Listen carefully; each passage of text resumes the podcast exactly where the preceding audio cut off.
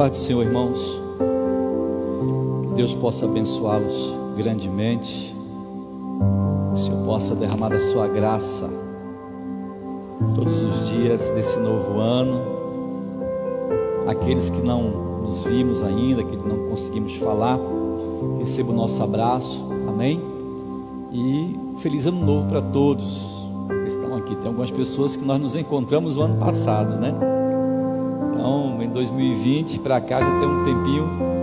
E nós, com muito carinho, queremos desejar a todos, todos um ano, mas um ano mesmo cheio da graça do nosso Deus. Amém, queridos? Amém? Eu quero dar aqui as boas-vindas a quem nos visita, está entre nós o Levi, cadê ele? Saiu aqui? Amém. Já foi saindo, né? E nós queremos é, que ele sinta-se bem recepcionado, bem recebido entre nós. E eu quero trazer também a Yasmin aqui à frente, rapidamente, Yasmin. Vem aqui. Só para que a igreja possa lhe conhecer melhor, ele fazer a saudação também, em nome de Jesus. A nossa mais nova irmã em Cristo. Yasmin, juntamente com nosso querido Rian, né, confessou a Cristo como seu Senhor e Salvador. Amém? Está bem, está tudo tranquilo para a glória de Deus. A igreja vai fazer essa oração para Yasmin e para o nosso querido Levi. Vamos lá juntos? Sejam bem-vindos em nome de Jesus. Veio um monte de irmãos, está vendo? Deus te abençoe, viu? Grandemente. Abra a sua Bíblia, por favor, no profeta Jonas, capítulo 1. Nós tivemos alguns problemas técnicos, irmãos, quanto ao áudio essa noite. Estamos testando um novo equipamento e aí, na hora exata, deu tudo errado, né, Joaquim? Aí nós ficamos voando aí. Dá para perceber que no começo tivemos alguns problemas. Mais importante é que Deus está sendo exaltado. Diga amém. Deus está sendo adorado neste lugar, porque Ele é merecedor de honra, glória, louvor e toda exaltação. Jonas, capítulo 1. Vamos ler os versículos de 1 a 6. Glória de Deus.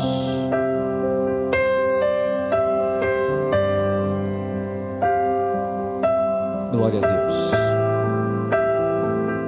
E veio a palavra do Senhor a Jonas, filho de Amitai, dizendo: Levanta-te, vai à grande cidade de Nínive e clama contra ela, porque a sua malícia subiu até a minha presença.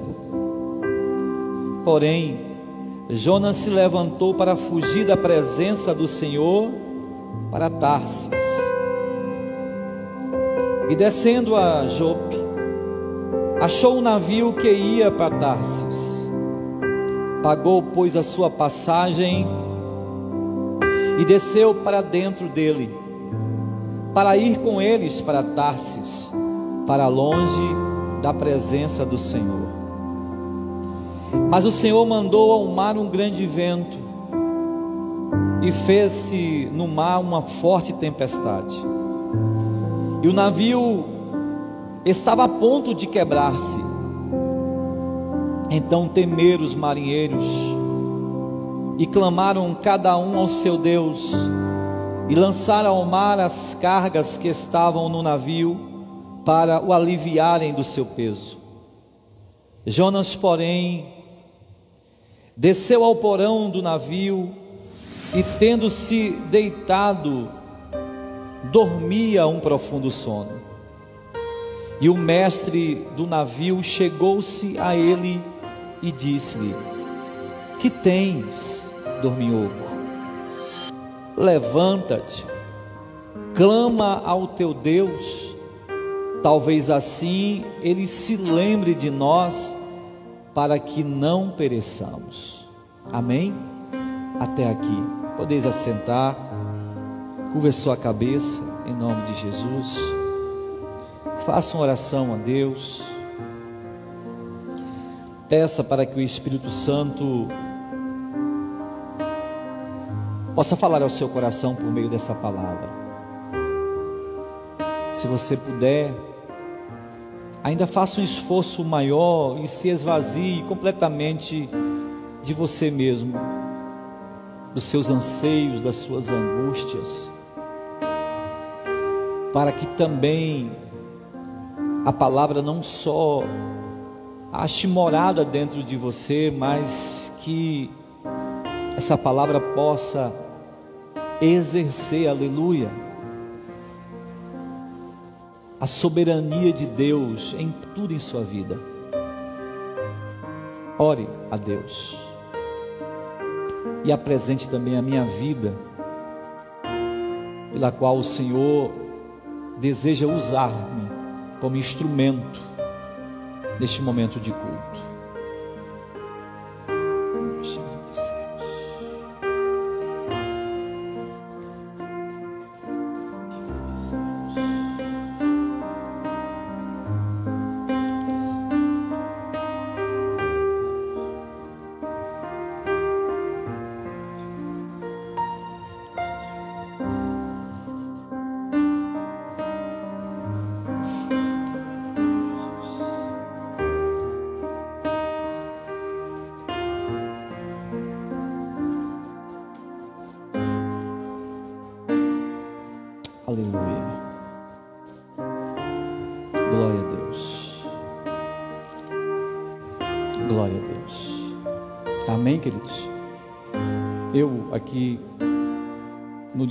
Fiz saudação àqueles que estão nos assistindo a nossa live, então a paz do Senhor também para todos os amados que estão conosco nesta nossa live.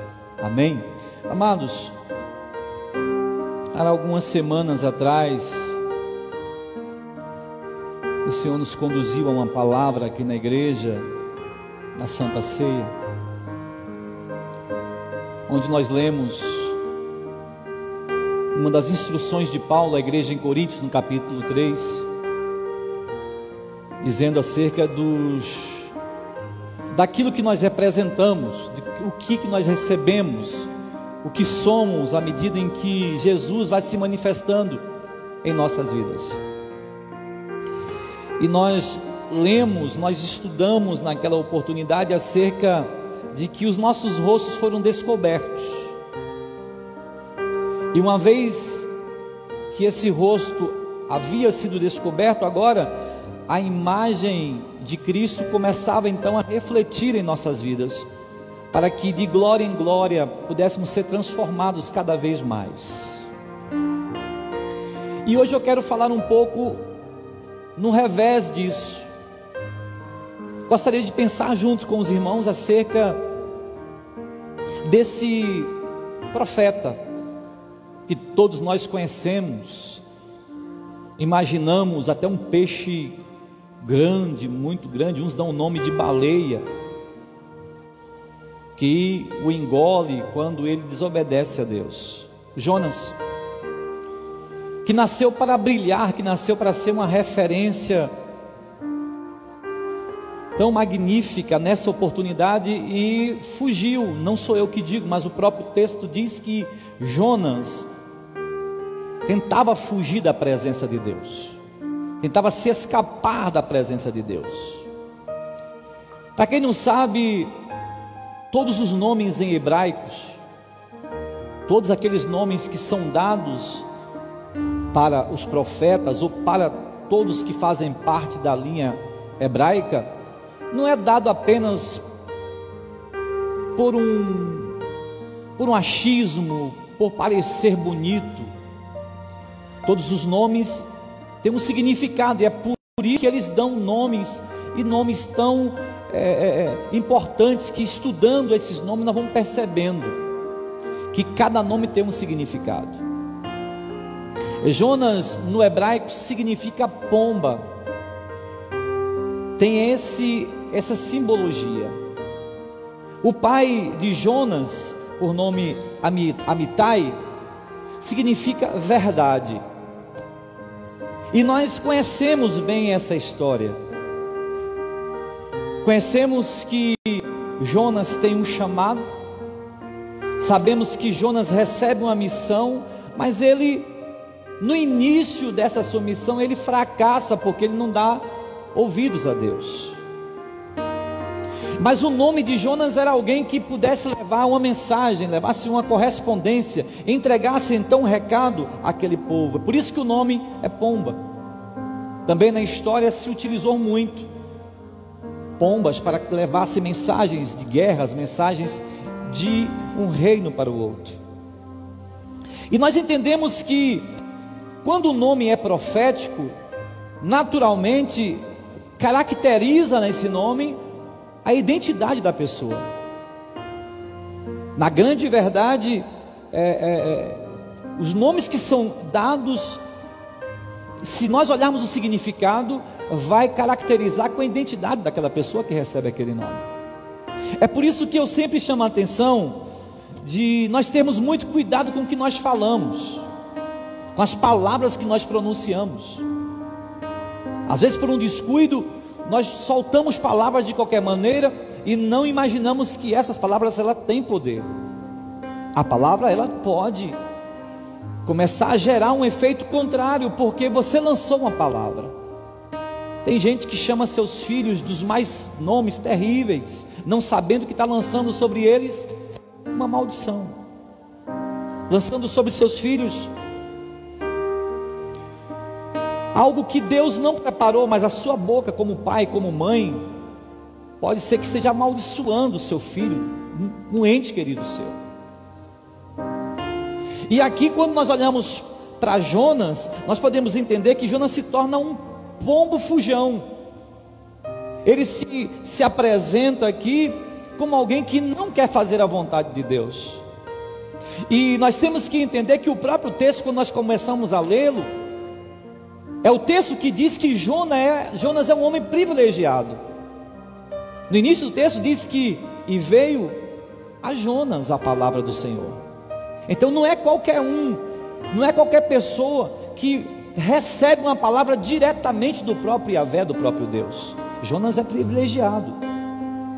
Jonas é filho de um homem o qual o seu nome também tem um significado muito importante e baseado no estilo de vida. Ou seja, Amitai era um homem verdadeiro.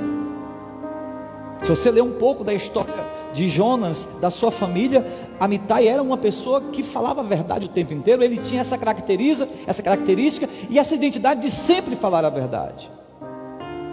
Não podemos esquecer que Jonas é um profeta verdadeiramente é um, é um profeta. Não podemos anular aqui que a palavra de Deus vem até ele, não podemos esquecer disso. Também não podemos esquecer que a palavra de Deus tem um endereço certo. Não foi para qualquer pessoa, a palavra ali vai diretamente para Jonas, não ficou passando de um para o outro. Tem um endereço certo a mensagem de Deus. Olhando, vendo o contexto da vida de Jonas, ele tem um ministério, ele é um homem que é chamado por Deus, ele é um homem que, que tem algo que muita gente desejaria ter, e tem muita gente que tem e não valoriza, que é a presença de Deus. Segundo o texto, Jonas tinha a presença de Deus, algo que muita gente busca ter. E por um outro lado, tem pessoas que têm e não valorizam muito essa presença, anula abre mão, não dá o valor importante ou o valor, o valor devido pelo qual Deus requer de cada um de nós. E eu fiquei nessa palavra hoje meditando, porque a gente, toda vez que a gente pensa em Jonas, a gente imagina logo essa passagem de um peixe engolindo Jonas e depois o lançando na praia. Mas eu fiquei analisando dentro desse texto que, que Deus abre o seu coração para Jonas. Deus se revela para esse profeta.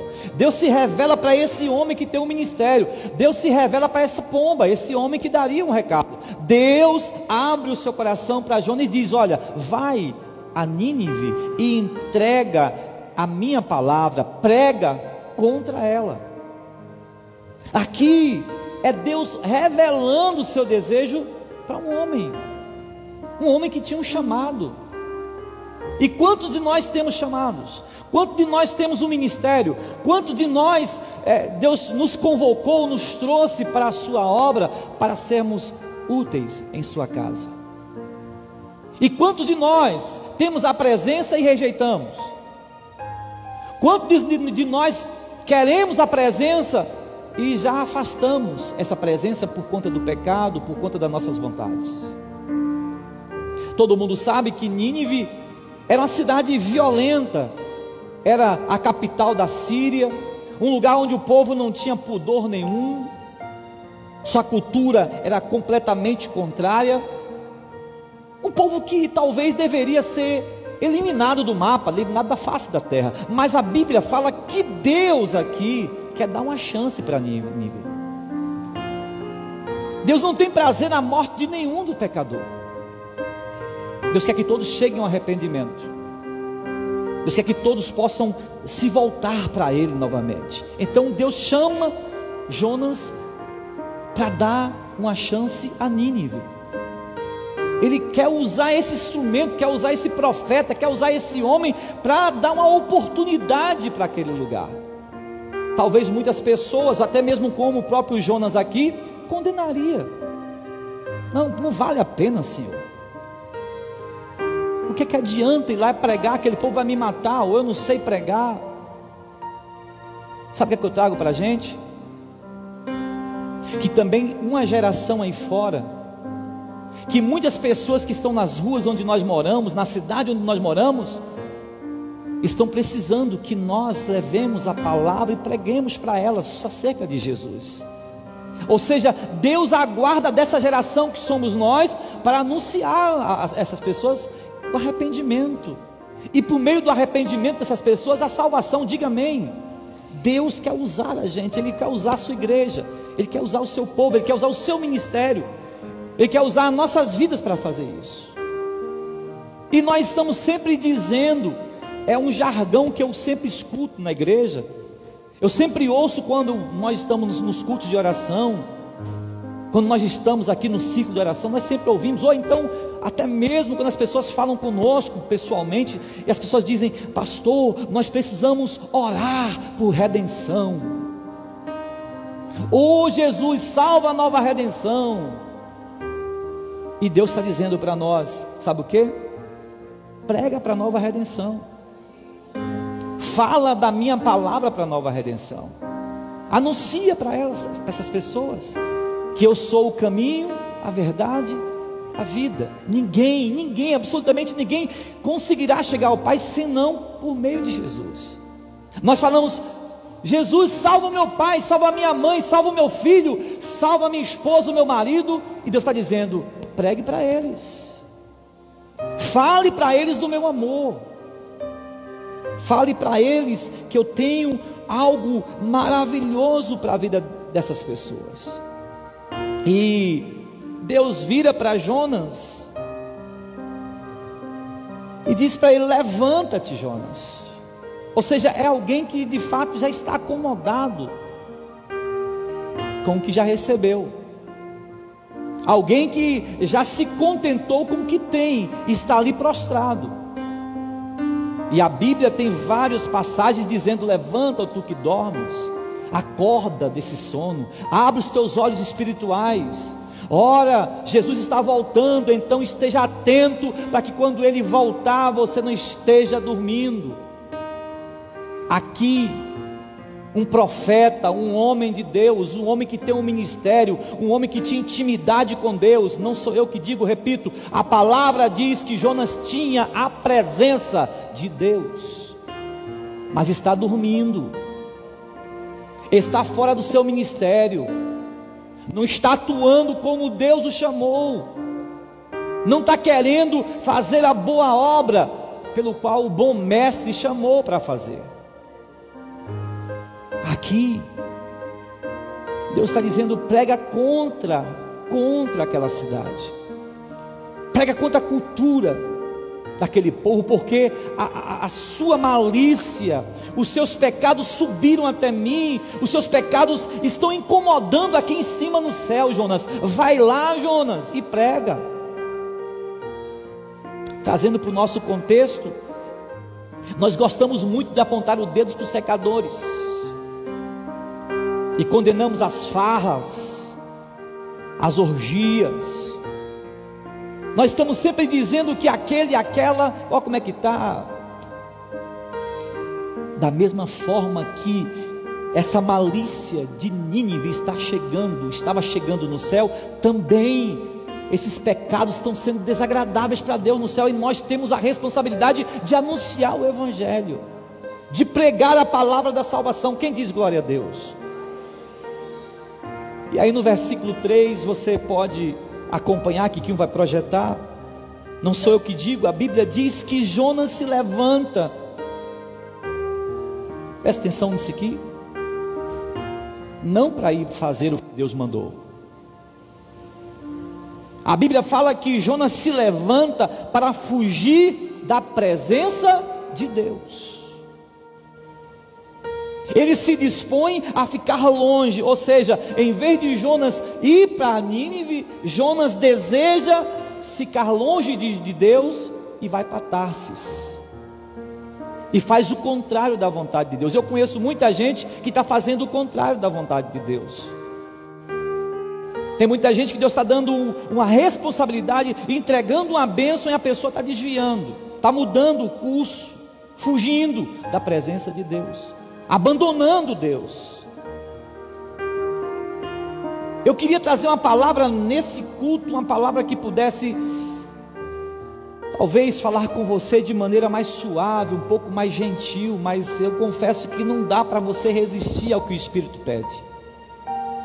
Você pode lutar, você pode estudar, você pode fazer o que você quiser, Ele sempre vai direcionar, porque a obra é dele. Diga glória a Deus. A igreja é dele, o rebanho é dele. Você, eu, nós pertencemos a Ele. E Deus,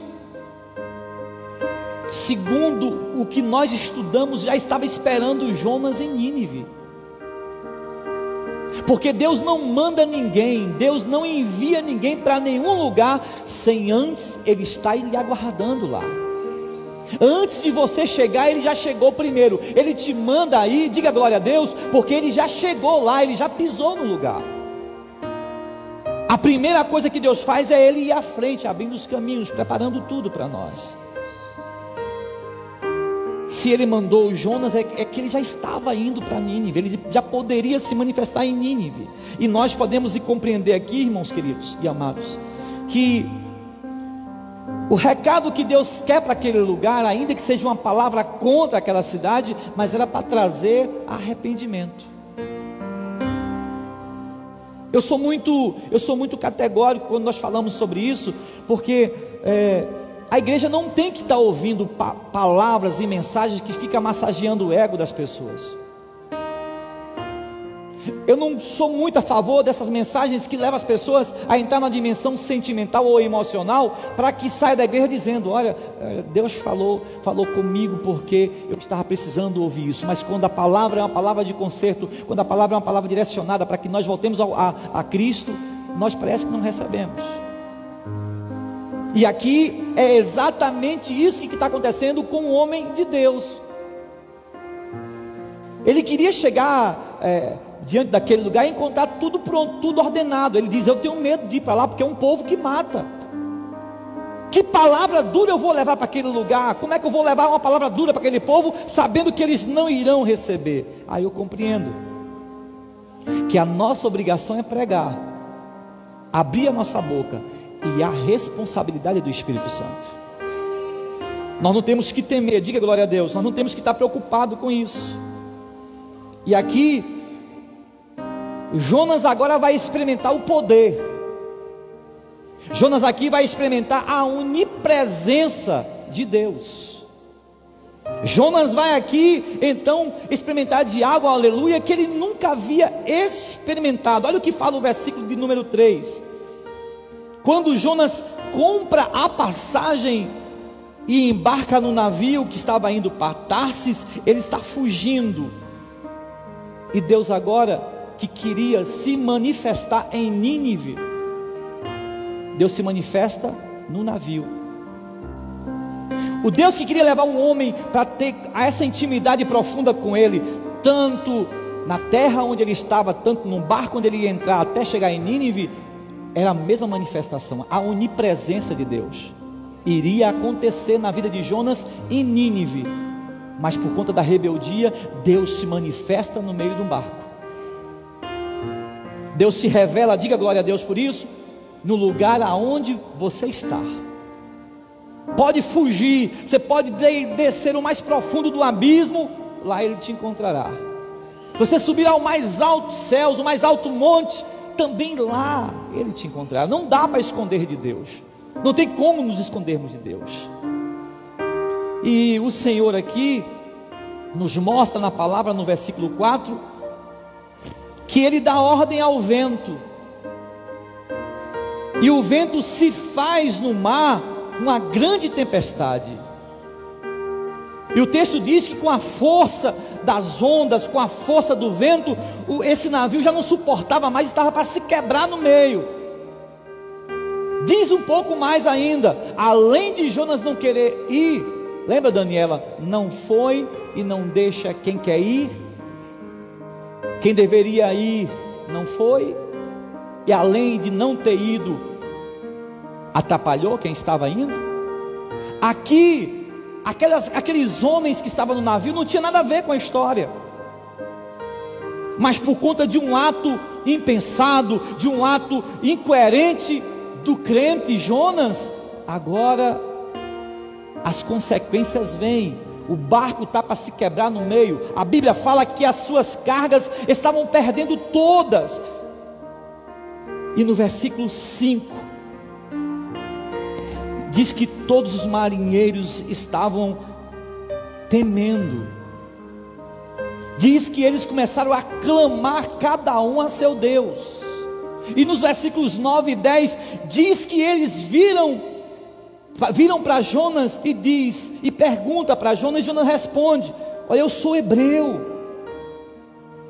Eu temo ao Senhor, o Deus do céu que fez o mar e a terra seca.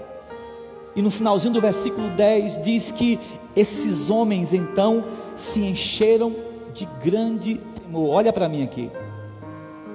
Quem não quer pregar em Nínive tem que pregar no navio. Quem não quer pregar aonde os pecadores estão a todos morrendo, prega também no meio dos idólatras. E aí basta você abrir a sua boca que as pessoas irão temer. Você não é capaz de fazer nada, apenas de abrir a sua boca e falar que Deus é bom e dizer que Ele salva. Diga glória a Deus. Sabe o que eu quero te falar nessa noite, meu irmão, minha irmã? Sabe o que eu quero trazer para você e para mim nessa noite? É que o mundo está nos observando. Lembra da pregação da Santa Ceia? É bom ser parecido com Jesus. É muito bom as pessoas olharem para nós e dizer: olha o crente, aquele ali é crente, aquela mulher é uma mulher de Deus, aquele homem é um homem de Deus. É muito bom. Mas olha para cá, assim como a palavra diz para nós aqui, em 2 Coríntios capítulo número 3, 18, diz: Mas todos nós, com cara descoberta, refletimos, refletimos como um espelho a glória do Senhor, e somos transformados de glória em glória na mesma imagem, como pelo Espírito Santo do Senhor. Isso é bom, não é? Ei, mas espelho quebra, espelho se esfarela e deixa de refletir. Quando você é chamado para fazer algo para Deus, quando você é chamado para fazer a obra de Deus e não faz, considere-se um espelho quebrado. Não tem mais nada refletindo de Jesus em você. Não sou eu que estou dizendo, é a palavra que me dá essa condição de compreendê-la dessa maneira. Quando eu tenho um ministério, ele está apagado. Quando eu tenho um chamado e eu não quero fazê-lo, é espelho quebrado, não reflete Jesus. Ninguém vê Jesus em você em lugar nenhum. Olha para você, pode conhecer você, ali vai João, ali vai Maria, mas não fala que ali vai Jesus.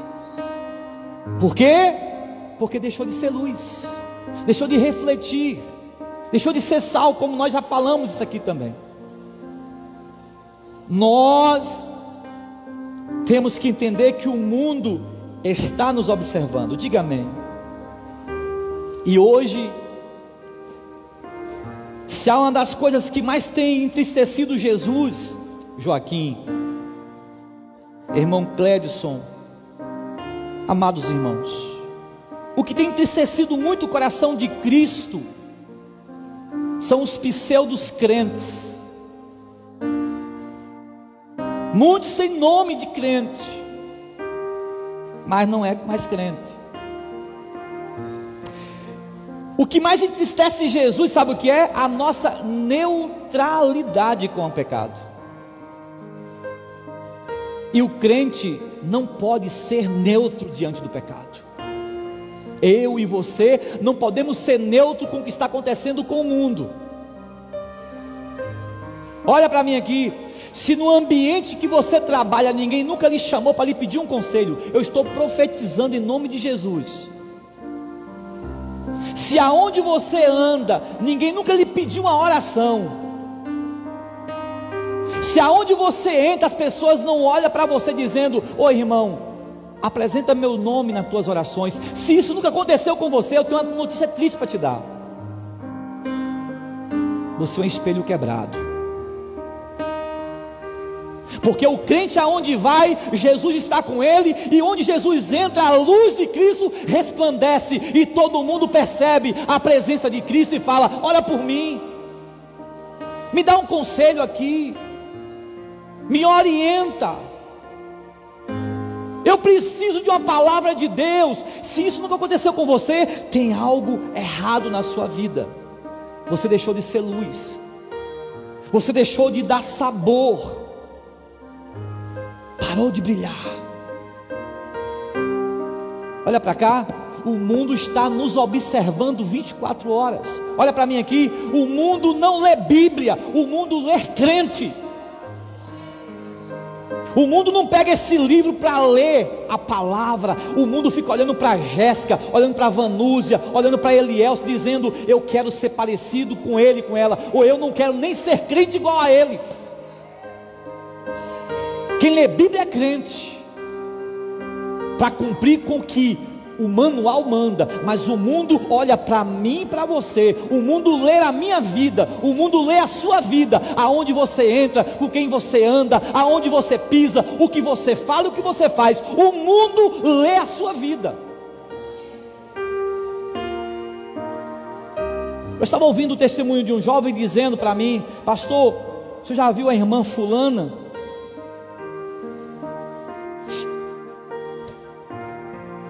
Quando vai para a igreja, bota roupa de crente, pastor. Mas na rua, nem as piores mulheres usam aquela roupa. Pastor, você ouviu o irmão fulano? Na igreja, o irmão é, é fogo puro. Mas na rua, pastor, os palavrões e o mau testemunho todo mundo vê. Você não pode ser neutro com o pecado, meu irmão. Minha irmã, você não pode conformar com o pecado. Porque o mundo está olhando para você, o mundo vai conhecer Jesus por meio da sua vida. O mundo vai aceitar, vai desejar, vai querer o Evangelho conforme o seu testemunho. Ele também pode rejeitar Cristo por conta do seu testemunho.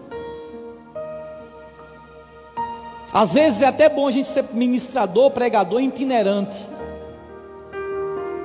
Eu tenho tido essas experiências quando vou ministrar em outras igrejas. A gente leva uma mensagem pronta. A igreja dá o tema para nós, a gente chega lá e tenta até fazer alguma coisa, mas por, por uma questão de ética, a gente vai naquele curso que nos foi orientado. Mas quando a gente tem uma igreja que a gente conhece todo mundo, que a gente tem um contato com todo mundo, olha para mim aqui, o Espírito geme dentro da igreja. O Espírito grita dentro da igreja. O Espírito está dizendo para nós, ele está mencionando para nossas vidas que é necessário quanto antes. O quanto antes necessário a gente se dispor para fazer a obra. Quem diz amém? Os homens no navio olham para um homem, olha para aquele homem e perguntou: o que nós vamos fazer para essa tempestade acabar? olha para um homem de Deus, olharam para um pombo, vira para Jonas, para o filho da verdade, de Amitai, para um hebreu, para um crente e pergunta: o que é que nós vamos fazer? O mundo também está olhando para nós agora, nesses dias difíceis, nesses dias onde a depressão está matando. Nesses dias aonde a ansiedade está levando as pessoas à loucura. Nesses dias aonde a fragilidade dos lares, dos casamentos tem se apresentado. Nesses dias o mundo está olhando para nós e perguntando: "E aí, crente, o que é que nós vamos fazer?" O que é que nós vamos fazer, crentes? E nós temos que nos preocupar se nós estamos sendo o espelho que reflete a glória de Cristo ou um espelho quebrado que não mostra nada para ninguém. Deformação. Aqui no versículo 5, diga glória a Deus. Presta atenção nisso aqui. O crente está no fundo do navio, escondido e os ímpios, os idólatras, os condenados, estão agindo, estão trabalhando. Olha o que o texto diz aqui para a gente. Primeiro, eles temeram ao, seus, ao, ao, ao Deus de Jonas. Depois eles passam agora a clamar pelo seu Deus. Olha as atitudes desses homens. E de repente eles lançam ao mar as cargas que estavam no navio para aliviar do seu peso. Mas Jonas desce até o porão do navio e, tendo-se deitado, dormia um profundo sono. Sabe quem deveria estar orando? Está dormindo. Sabe quem deveria estar ali é, pregando a palavra? Está dormindo. Quem deveria ali estar se preocupando com as pessoas, com o entorno, com a vida das pessoas, está dormindo. É muito parecido conosco, não é não? Não é muito parecido conosco, Vanusa? Enquanto eles estão idolatrando, nós estamos dormindo. Enquanto eles estão bebendo, nós estamos dormindo. Enquanto eles estão dando as suas farras e festas, nós estamos dormindo. E a maior lição de todas aqui, sabe o que é? É que os marinheiros se preocuparam um com os outros. A Bíblia diz que eles se preocuparam um com os outros. Não tinha a presença de Deus naqueles homens. Eles se preocuparam com o próprio Jonas, com o próprio fujão, com o próprio pombo fujão. Eles se preocuparam com o juízo, olha para mim aqui, de Deus naquela hora. Eles disseram: tem alguma coisa errada.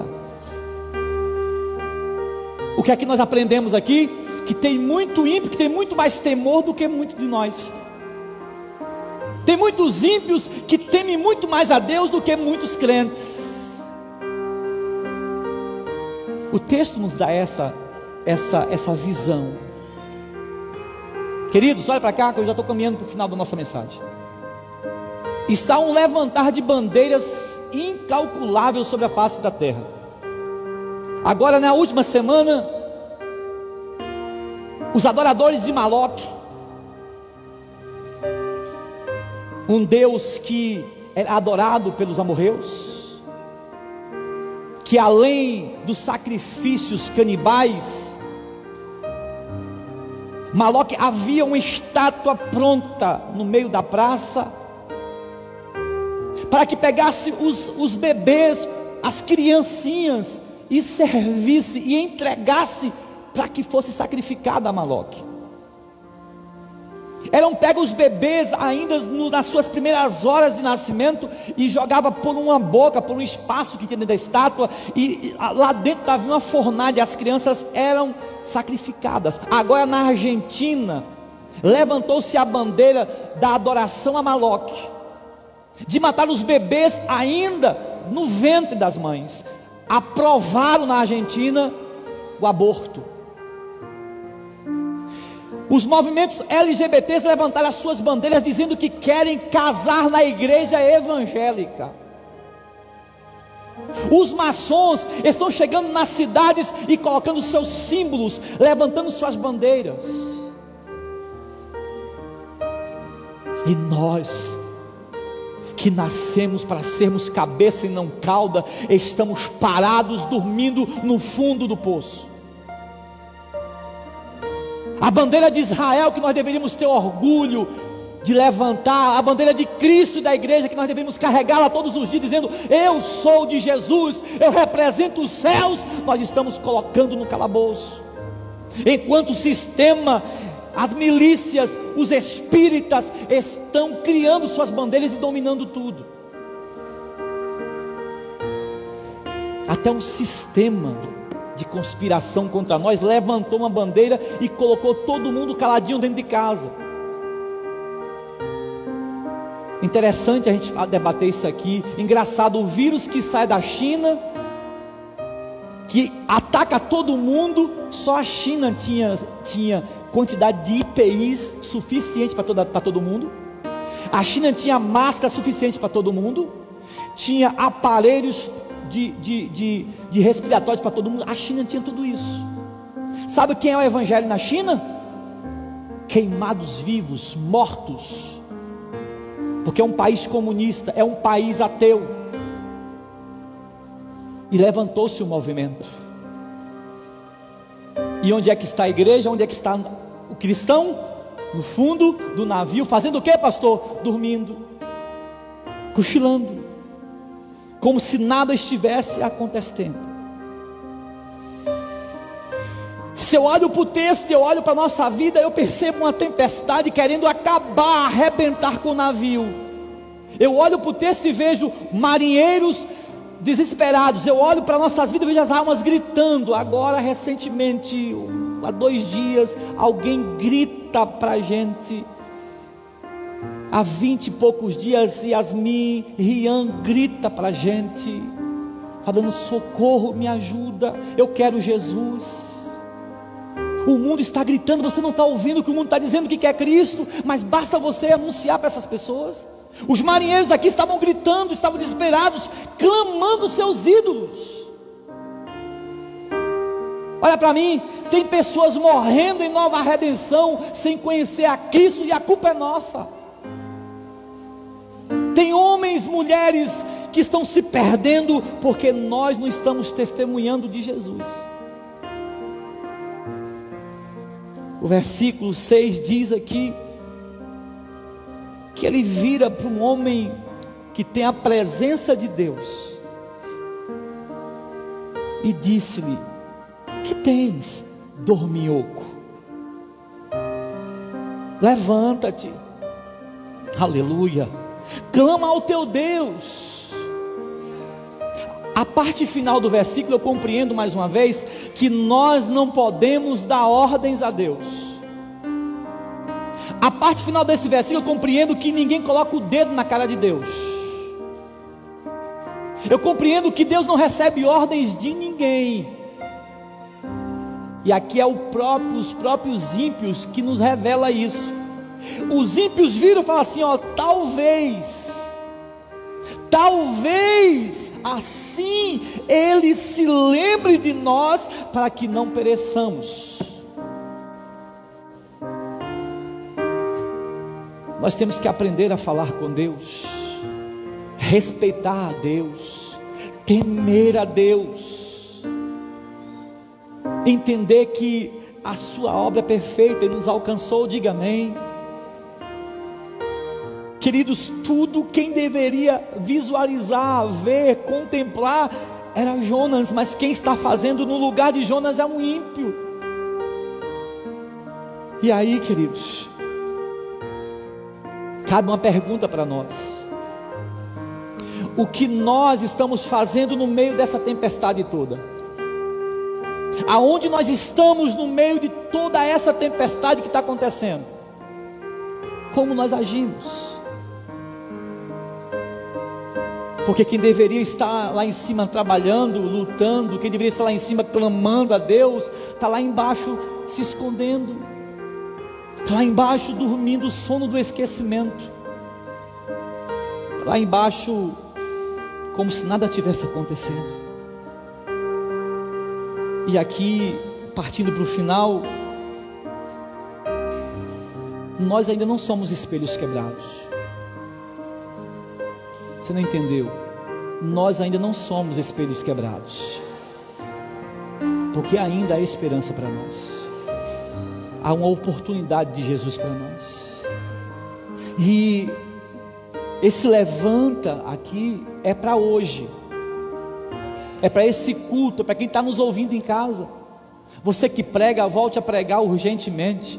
Você que louva, volte a louvar urgentemente. Você que é colaborador, volte a colaborar urgentemente. Você que anuncia as boas novas, volte a fazer. Você que faz parte do corpo de Cristo, assuma a sua posição, porque é tempo de nos levantarmos, é tempo de clamarmos a Deus. Talvez assim Ele possa nos salvar de tudo isso. Os dias são os últimos. Os dias estão se findando. E tem pessoas se afastando de Jesus quando deveriam estar perto de Cristo. Tem pessoas que estão tão longe de Jesus que já não tem mais prazer nem de orar. Não quer mais a casa do Senhor. Já abandonou seu ministério, já jogou ele fora, falou: Eu não quero mais. Eu quero aproveitar a vida. Mas haverá um dia em que você e Deus se encontrará. Duro dia será esse. Porque a verdade vai se revelar. A sua vida será apresentada lá. E cadê as tuas obras? Cadê os teus feitos? Cadê o teu ministério? Cadê os teus dons? O versículo 8 diz que então eles disseram: Aleluia. Declara-nos tu agora. Por que causa que nos sobreveio esse mal? Que ocupação é a tua? De onde tu vens? Qual é a tua terra? E de que povo tu és? Sabe que pergunta é essa para nós, Dai, hoje? Sabe, Fabiano? Quem é você no meio desse mundo? Você veio de onde? Qual é a tua terra de origem? É a nova Jerusalém? Ou a terra condenada e maldita? Aonde é que está o teu coração? É nessas coisas aqui? O que adianta você ganhar o mundo inteiro, você experimentar de todo o mundo e perder a sua salvação, perder a sua alma? Aqui, deixar de ser luz e nos tornarmos espelho quebrado é quando nós assumimos a nossa a nossa posição. Tem muita gente que está pecando, tem muita gente que está errando e continua no erro, ou seja, eu vou deixar de ser luz para me ser um espelho quebrado. Agora, tudo pode ser invertido. Eu posso deixar de ser espelho quebrado hoje e voltar a ser luz, sabe quando? Quando eu assumir a minha culpa. E é o que Jonas faz. Jonas aqui, ele para ele perceber os detalhes da sua missão, para ele perceber o que Deus havia preparado para ele, é necessário que Deus agora dá um saculejo em Jonas. Não sou eu que digo, é o texto da Bíblia. A Bíblia fala que primeiro o vento teve que soprar. Você precisa que Deus sopre sobre você? Deus vai ter que soprar na sua vida para você voltar correndo para Ele?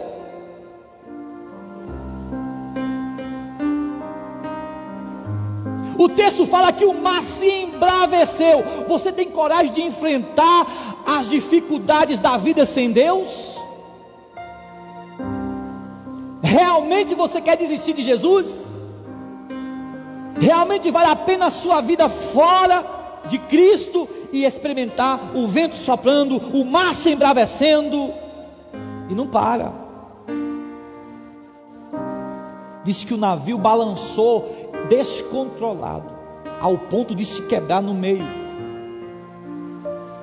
Se essas três coisas não mexeu com você, eu quero lhe perguntar uma coisa que acontece aqui no navio. E serve para quem está com o coração no mundo e não mais em Jesus.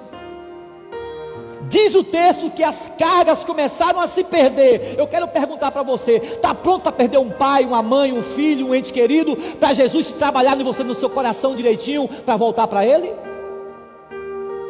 Você está colocando a vida das pessoas que não tem nada a ver em risco? É o que o texto diz, que começou então a se perder todas as coisas. A vida daqueles homens era aquela carga. Eles viviam daquilo, eles tinham a responsabilidade a ser entregue, e aqui trazendo para o nosso contexto, o vento vai soprar, o mar vai ficar bravo, o navio vai balançar, e se você não voltar urgentemente, Deus vai começar a quebrar tudo para você entender que Ele é Deus na sua vida e Ele lhe chamou para a obra de salvação de outras vidas. Ele é Deus. Ele é Deus.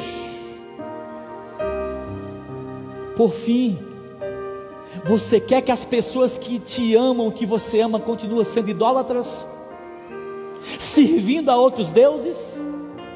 Se curvando, se benzendo, se prostrando diante dos deuses de barro? Você quer que essa pessoa continue a viver assim ainda? Ou você vai acordar do sono? Ou vai se levantar? Que palavra é essa, Senhor? Ou alguém vai ter que colocar o dedo na sua cara que não conhece quem é seu Deus e vai te chamar dorminhoco, irresponsável. O chefe do navio, por fim, chega para Jonas e fala isso. Sabe o que aconteceu? Enquanto Jonas não assumiu a sua culpa, enquanto ele não falou assim: Eu sou pecador, a culpa é minha, eu errei, eu entrei no navio errado, eu comprei a passagem, foi eu que desviei do propósito de Deus, a culpa é minha. Enquanto ele não fez isso, as pessoas não tiveram paz. A vida das pessoas estão correndo risco por tua culpa. Por minha culpa. A vida das pessoas estão prestes a se perder. E a Bíblia diz para nós que nós devemos confessar e deixar, se queremos alcançar misericórdia. Olha para cá, eu confesso e deixo, se eu quiser alcançar misericórdia. Jonas confessou. Ele disse: A culpa é minha. Lança-me para fora do navio. O negócio é comigo, não é com vocês. Vocês sabiam que aqueles homens se converteram? Sabia que eles aceitaram de todo o coração o Deus de Jonas? Porque eles temeram a Deus. Eles conheceram Deus numa experiência da rebelião de Jonas. E eu poderia continuar pregando sobre o peixe, sobre Nínive. Eu poderia continuar pregando aqui essa noite é, sobre esses detalhezinhos da viagem, mas a minha pregação nesse momento se encerra para que você peça perdão ao Espírito Santo. Porque se 2020 para você de nada serviu como lição, escute, ao terceiro dia de 2021, Deus nos trouxe essa palavra para o conserto das nossas vidas. Para dizer: Eu te chamei para você fazer a minha obra onde eu te enviar. Eu estou te chamando nessa noite. A palavra de Deus nos dá essa condição para que você não abandone a minha obra. Então arrependamos. Voltemos ao primeiro amor. Nos entregamos de verdade para Jesus, irmãos. Está tudo passando, tudo está se, se encaixando para o fim. O grande dia está às portas batendo e Jesus está pronto para vir buscar a sua igreja. Você pode ser um pombo, sim, diga amém. Você pode ser o filho da verdade, diga glória a Deus. Mas a decisão é sua. É você que tem que decidir. Curva sua cabeça mais uma vez e faça sua oração a Deus. Peça misericórdia a Ele se arrependa, porque Jesus quer completar a obra que Ele iniciou na tua vida, na tua casa. Talvez o, o problema não é com seu pai, nem com sua mãe, nem com seus filhos, nem com seu marido, nem com a sua esposa. O problema é com você. O negócio de Deus é contigo. Agora te arrependa depressa se arrependa depressa, confesse as tuas culpas, enquanto Deus está contigo no navio. Ore a Deus em nome de Jesus. Eu quero nascer do teu espírito, quero matar minha carne, fazer tua vontade, doce Espírito, que a minha vida seja tua vida, Jesus. Cantar todos juntos em oração. Eu quero nascer. Aleluia, Deus. Eu quero matar minha carne. Aleluia fazer tua vontade, que a minha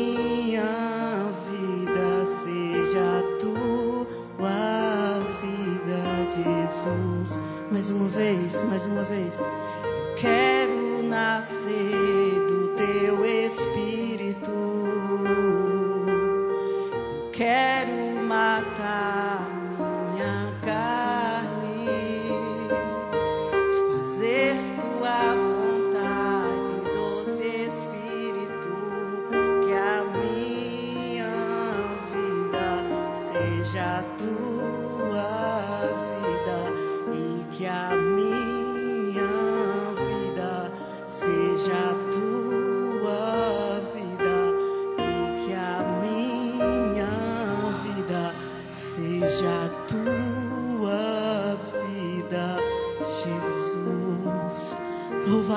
teu nome, Deus.